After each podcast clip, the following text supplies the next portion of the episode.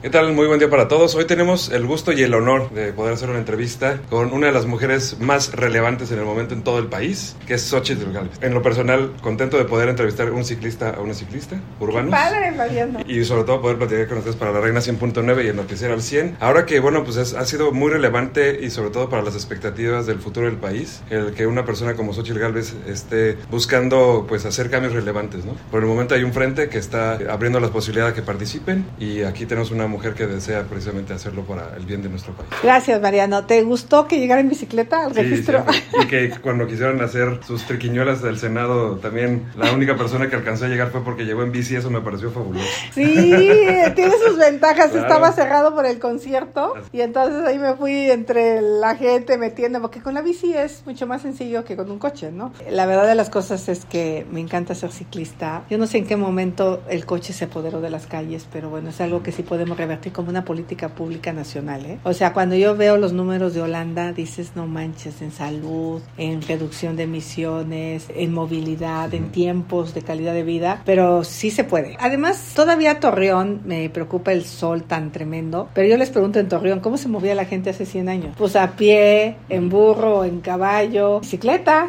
¿no? Yo creo. O sea, Y Torrentino tiene que ser muy plano. es muy plano. Si hay muy, mucho calor, mucho sol, pero bueno, a donde llegas te puedes llegar a bañar y... Ingeniera, y esa habilidad que ahorita describía de colarse que le permite la bicicleta, también la vimos ya en, en, en- En esta, esta contienda, en este ámbito, ¿no? Tal cual la acaba de, de describir. A ver, usted eh, estaba proyectada para el gobierno de la Ciudad de México y de repente es el miedo del presidente, es este ataque sistemático la que eh, le dice a México, ella podría ser el contrincante, de entrada que le- a, a quien le tiene miedo el- el presidente actual. La verdad de las cosas es que fue algo que no pensé que podía pasar, ni en el mejor de los escenarios, de cualquier estratega, ¿eh?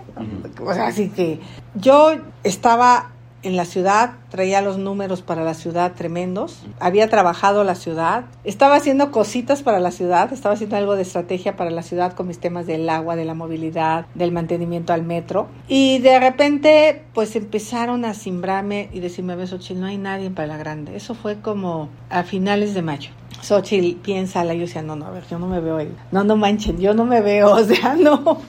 Seguro los del frente van a poner a alguien. Y de repente dije, pues a ver, lo voy a pensar, ¿no? Como la primera semana de junio dije, pues a ver, voy a, voy a echar una pensada, voy a ver, voy a sondear, voy a ver números. Y le pregunté a Marco, a Marco Cortés, oye, ¿cómo ves? Y me dijo, oye, pues yo te estoy midiendo, este, no, no lo vi como muy convencido. Y esa semana me llega el amparo. Y entonces cuando llega el amparo y decido ir al palacio, pues de ahí se detona cañón la idea. Ujú. Y de ahí ya no paró. Ahora, usted- Aparte, pero ahí pudimos aparte ver una Xochitl muy auténtica, con los comentarios, con la interacción con la gente, hasta las bromas, ¿no? Yo creo que eso también ayudó mucho a que la gente viera fuera de una, una figura política a una persona, ¿no? También. en quien identificarse también. Pu- Pues sí, porque a ver, me echaron tanta agresión que yo no respondí con agresión. Yo, yo le toqué al cadenero Jesús porque había dicho que se reservaba el derecho de admisión y mi hijo dice que eso es en los antros. Entonces dije, pues ya Palacio Nacional se volvió un antro. Sí, nunca pierdo el sentido del humor. De repente creen que porque tengo sentido del humor no soy seria, pero yo creo que lo mejor de un político es tener sentido del humor y también trabajar. Claro, aburrido y eficiente no son sinónimos. Exacto, de hueva.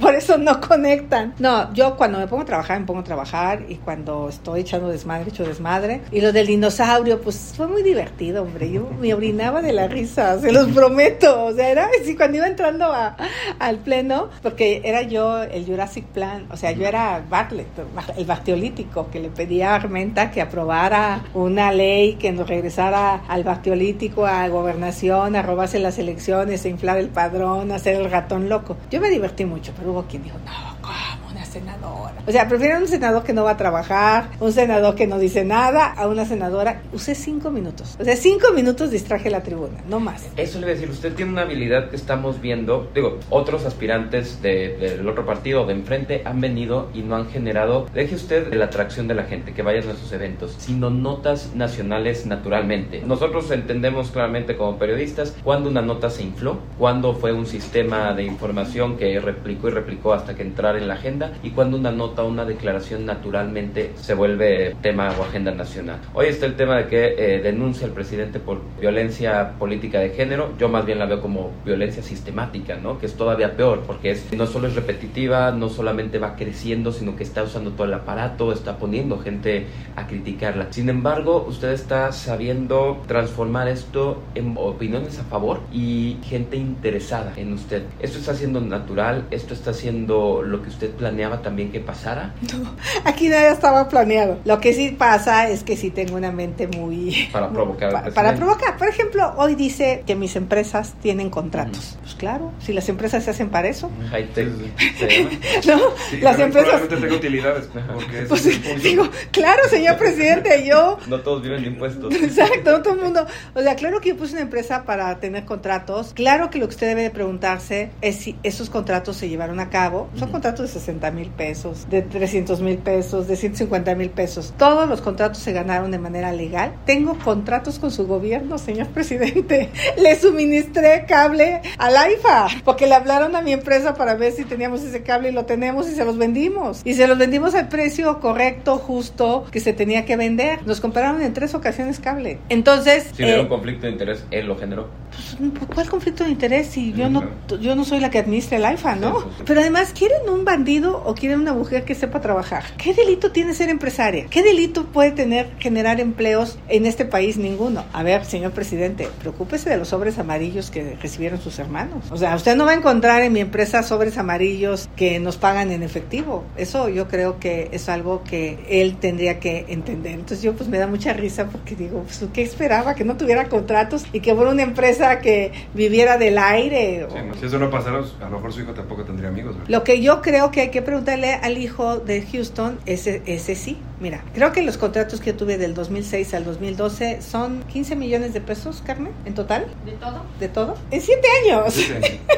O sea, creo que el contrato más grande es de 2 millones de pesos. El hijo, el día que llegó a vivir a la Casa Gris, la filial de Baker Hughes en Estados Unidos, con Pemex, hizo un contrato de un millón de dólares Mm. en un día. O sea, esa es la diferencia cuando tú puedes decir de dónde vienes, a qué te dedicas. Y mi empresa se constituyó en el 92. Yo no tenía nada que ver en el gobierno. Senadora, un tema es con el que le están intentando atacar es esto en las empresas. Si esto progresa, si el día de mañana usted es candidata, si usted va a un debate, le van a sacar que es la que menos ha gobernado, porque solo ha estado en la delegación Miguel Hidalgo, que era 400 mil habitantes más o menos, y quien sea de ellos, el No, que sea, va a decir que ya gobernó la Ciudad de México o Tabasco, ver, ¿no? yo cargos de elección popular pues he tenido, pero también fui integrante de un gabinete presidencial y goberné para todos los pueblos indígenas del país con resultados extraordinarios. O sea, eh, yo he tenido cargos nacionales, a diferencia de Claudia que ha tenido cargos locales. Podría ser una estructura entonces nacional, Pues la estructura que ahorita se ha estado haciendo es de ciudadanos porque se va a requerir. A ver, ahorita tengo más de 150 mil voluntarios en todos los estados de la República, en más de 1.300 municipios ahorita. De gente que dice yo te quiero ayudar sin que me pagues. Eso no lo van a lograr ellos porque esto es un tema de una movilización de ánimo social impresionante. Aquí en Coahuila hay 3.500 voluntarios. Si cada uno de los voluntarios se anima a sacar 3, 4 firmas, ya, ya junté las firmas en Coahuila, 20 mil sin problema. por estado, sí. Eh, no voy a tener problema con las firmas con esta cantidad de voluntarios. Son 150 mil ya prácticamente. Entonces, no, tengo cargos nacionales y tengo un buen cargo nacional. Ahora, también, pues, ¿qué experiencia tienes? Si se te cayó el metro, pues tampoco es una cosa que ¿Qué puedas presumir. ¿Qué referencia? A mí no se me cayó ningún puente.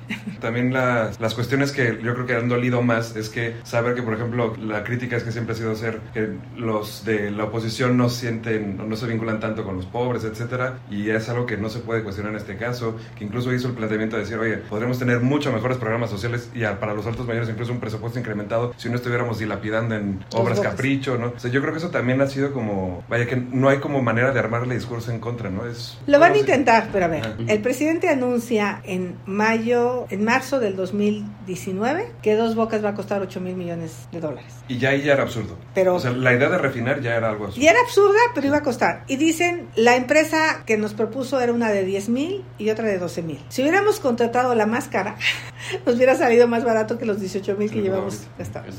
Nos estamos gastando 200 mil millones de más. Todo lo que pudimos haber hecho con medicamentos, con mantenimiento a carreteras a Coahuila, con impulso de las energías limpias, con la construcción de ciclovías. O sea, usan muy mal el recurso público. Ahí te va lo que hice como delegada. Quité seis direcciones generales. Me costó que algunos panistas se enojaran porque ya se sentían directores generales. Ellos ya se veían ahí con su dirección general y cuando las quito, pues ya no hay esas direcciones generales, las desaparezco. Ahorré 300 millones de pesos. Cambié el 100% a lámparas LED. Puse lámparas de fachada para las mujeres. Certifiqué laboralmente a 6 mil personas. Compré 54 camiones de basura. ¿Qué tal, eh? Eso es administrar bien el dinero. y para eso, cuando eres empresario, sí le entiendes porque sabes que no puedes pasarte de costos, sabes que tienes que pagar impuestos, sabes lo que significa pagar una nómina y eso es una expertise que ayuda en el gobierno cuando ves que el dinero público no es tuyo, es del pueblo. Estos piensan que el dinero es de ellos, por eso les vale inflar, inflar, inflar dos bocas. Lo que está inflado es dos bocas. iba a refinar supuestamente en julio, ¿no? Del año pasado, del año pasado, pero además ahí le va al presidente. La empresa Huerta Madre, que ganó un contrato de 5 mil millones de pesos, se constituyó una semana por una invitación restringida de 13 y ganó el contrato. Y es de los amigos del compadre de Rocional. Eso sí es una burla. Que se quiera meter con mis contratos de 300 mil pesos, de 60 mil pesos, no, no le va a encontrar, no.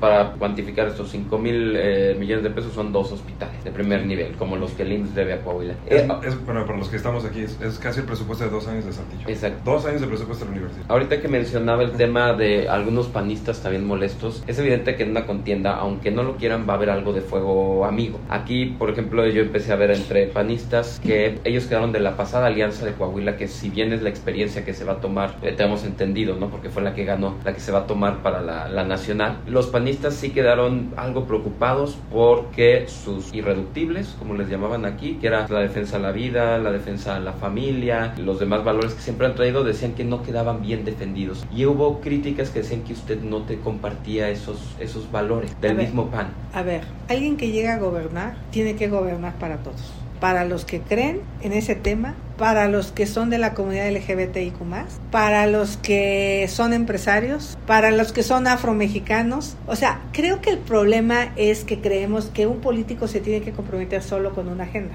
Un político tiene que comprometerse con la agenda de todos, porque él tiene que gobernar para todos. El PAN impulsa esta agenda y está bien, hay que respetar. Cuando yo digo que una mujer está en dos vías, a decidir a tener su hijo hay que apoyarla, hay que darle estancia infantil, hay que darle escuela de tiempo completo. Si está sola porque el hombre se fue, hay que apoyarla a tener un empleo, hay que apoyarla a que siga estudiando. O sea, no orillarla sola a la otra vía. Pues, pues, pues, pues, a ver, ¿qué apoyo les damos a las mujeres embarazadas? Hoy ni siquiera tienen seguro popular para poder tener un parto seguro. Entonces, cuando juzgamos a una mujer que toma una decisión distinta, pues tenemos que ponernos en sus zapatos. Entonces, yo no soy nadie para juzgar. Si toma otra decisión, que es lo que les preocupa, pues eso ya lo definió la Corte no es un tema de debate en este momento en la alianza. Entonces, pero lo que la gente cree es que uno le dice, no, es que a ver, tú te embarazaste, ve y. No, no es cierto. A mí me acusaron de proabortista. O sea, yo no estoy diciendo a las mujeres que aborten. ¿Qué hacemos para evitar que las mujeres tengan embarazos no deseados? Creo que ese es el gran tema. ¿Qué hacemos para que las mujeres que deciden tener a sus hijos estén acompañadas y tengan apoyo de política pública? Y las mujeres que deciden no, pues no las podemos criminalizar, no las podemos meter a la cárcel. No, que no se hace, Por Dios. Pero se, ha hecho. Entonces yo creo que aquí el problema es que habemos todos. No se trata de que si tú entras en esta alianza todos tenemos que pensar como tú o todos tengan que pensar como este. ¿Cómo le hacemos para sumar a todos y mejor nos centramos en la agenda posible? ¿Cuál es la agenda posible? La seguridad. Eso le voy a decir, va a haber 33 causas al menos porque 33 personas se registraron para esta alianza. Quedan 13, pero quien llegue, si fuera usted, sabría congregar y, conjugar sobre todo a esas 33 causas, aunque algunas puedan ser o parecer similares o opuestas. O opuestas, Es que nuevamente, tú no tienes que imponer tu pensamiento, tú lo que tienes que respetar, respetar los diversos pensamientos. Y ya hay causa para todo, hay quien le interesa a los animales, que se acabe la violencia contra los animales. Y otros, ay, ¿cómo te preocupas por la violencia con los animales y no te preocupas por la violencia de los niños? Dios, esa es su causa, respétala. Tú traes la causa de los niños con cáncer, esa es tu causa. Entonces Se yo pueden hacer dos cosas a la vez también. a ver, ¿por qué la gente a fuerzas quiere que tú pienses como ellos? Si tú llegas a un lugar, lo que te toca es conciliar los intereses de todos y que todos tengan voz y que todos tengan expresión y que yo, en lo personal, sí soy una mujer de libertades. Porque se me acusa de que fue una marcha del orgullo gay, que tú como autoridad los señales, los estigmatices, los discrimines, pues no, tú respeta los derechos humanos de todos, eso es lo que te toca. Entonces yo lo que le diría a los que piensan que yo soy una mujer eh, que no, por eso no milito en el PAN, para no traicionar principios, por eso no milito en ningún partido, prefiero mejor sumar y no dividir. Pero sabrá trabajar con los tres partidos, o cuatro, porque por ahí decía Movimiento Ciudadano que con usted sí. Ojalá, Sí, ¿qué- hay que ver. ¿Qué se siente ser ese factor que podría ser la unidad completa de la oposición? Que eso creo que sí no lo tiene ningún otro del frente, aspirante. La verdad que sí, porque yo como Movimiento Ciudadano he caminado en muchas causas. Por ejemplo, yo me opuse a votar en contra, o sea, había una ley para prohibir las terapias de reconversión, la voté a favor. Las coercitivas. Sí, y el. PAN las voté- votó en contra por sus razones. Bueno, pues yo no, no puedo. Yo creo que tenemos que caber todos y tenemos que dejar de ser tan polarizantes, porque de repente nos quejamos del presidente y somos iguales nosotros, ¿no? Entonces yo creo que también hay libertad, respeto, inclusión, respeto a los derechos humanos. Tú puedes tener tu propio pensamiento ideológico en lo personal, pero no tienes derecho a imponerlo cuando llegas a gobernar. Tú tienes que escuchar a todos. Y ese, imagínense el mensaje claro, no solo para, digo, no solo de lo que estamos sufriendo en México, sino lo que tendría que cualquier aspirante de, la, de, la, de esta alianza, de este frente amplio, pues no imponer la idea del PRI, no imponer la idea del PRD, del PAN o, o Lo que, una te- lo que no tenemos que, de lo que tenemos que construir es una agenda común. Y creo que los problemas son tan graves que la agenda común está más fácil. Seguridad. Palomita, Morena, PAN, PRI, PRD, todos quieren seguridad. Salud, todos quieren salud. Educación, medio ambiente. Bueno, Morena no quiere medio ambiente. Energía, todos queremos energías limpias. Entonces, yo creo que estos cuatro partidos coinciden en una agenda. Construyamos esa agenda de unidad y no una agenda de división. Mi, mi última pregunta, digamos, la de Mariana, pero la mía es, bueno, ya también es el interés de, de la primer serruchada que dieron o del filtro, pues bajan a 20. De esos 20, ¿cuántos ya se le han acercado o a cuántos ha buscado usted? Vaya, en este mismo sentido del que hemos platicado. Mira, yo con los que están dentro del PAN he hablado con todos, que es Cuadri, Ignacio Loyola y Santiago Krill. Tengo cercanía con Mancera, con Beatriz Paredes, con Silvano nos conocemos. Los de la sociedad civil que se inscribieron, papá, el de los niños con cáncer. Lo conozco, este me parece que es una persona muy noble. Trae alguien que cabeza a los policías, ayer lo conocí. Pero ahorita hay que dejar que cada quien hagamos nuestro esfuerzo, cada quien junte sus 150 mil firmas. Pero la puerta, me imagino, se quedará abierta para cualquiera de Pues ellos. claro, porque aquí cabe también la causa de los policías, cabe la causa de los niños con cáncer, caben todas las causas. Yo, yo, me hubiera encantado que el presidente me escuchara. Yo creo que le pude haber dicho muchas cosas favorables sobre las energías limpias y probablemente lo hubiera convencido, pero no, no escuchó. Bueno, última pregunta mía, no sé si sepa, pero vivimos junto a un municipio aquí en Coahuila que se jacta de ser como el municipio experto en tamales. ¿Qué receta, qué receta, hay de, qué receta le puede dar? ¿Cuál es el municipio de los tamales? Ramos Arizpe. Hacen su feria del tamal y de la salsa todos los años. Ay, esa la voy a venir a inaugurar cuando ya esté hasta arriba. Mira, yo soy buena para los tamales. En serio, a ver, chicas, ¿han probado los tamales que hago? Yo sí, sí. Bueno, obviamente yo hago una salsa, por ejemplo, roja, eh, con chile cuarismeño, pero ya medio rojito. O sea, ya bastante rojo, jitomate, pero le quitas, lo, lo pelas y lo, lo haces. Que tiene otro sabor la salsa con, con, con lo asado. Rebanas mucha cebolla, mucha, mucha, mucha, mucha. O sea, que se note la cebolla en el tamal. Y obviamente sus especies, ¿no? Y luego la masa, pues la masa yo le, ya últimamente compro la masa ya, ya hecha. práctica. 400 gramos de manteca por cada kilo de, de masa. La bates, caldo de pollo, frío de preferencia. Le ponemos pues básicamente eso y hacer el tamal en loja y al, al horno.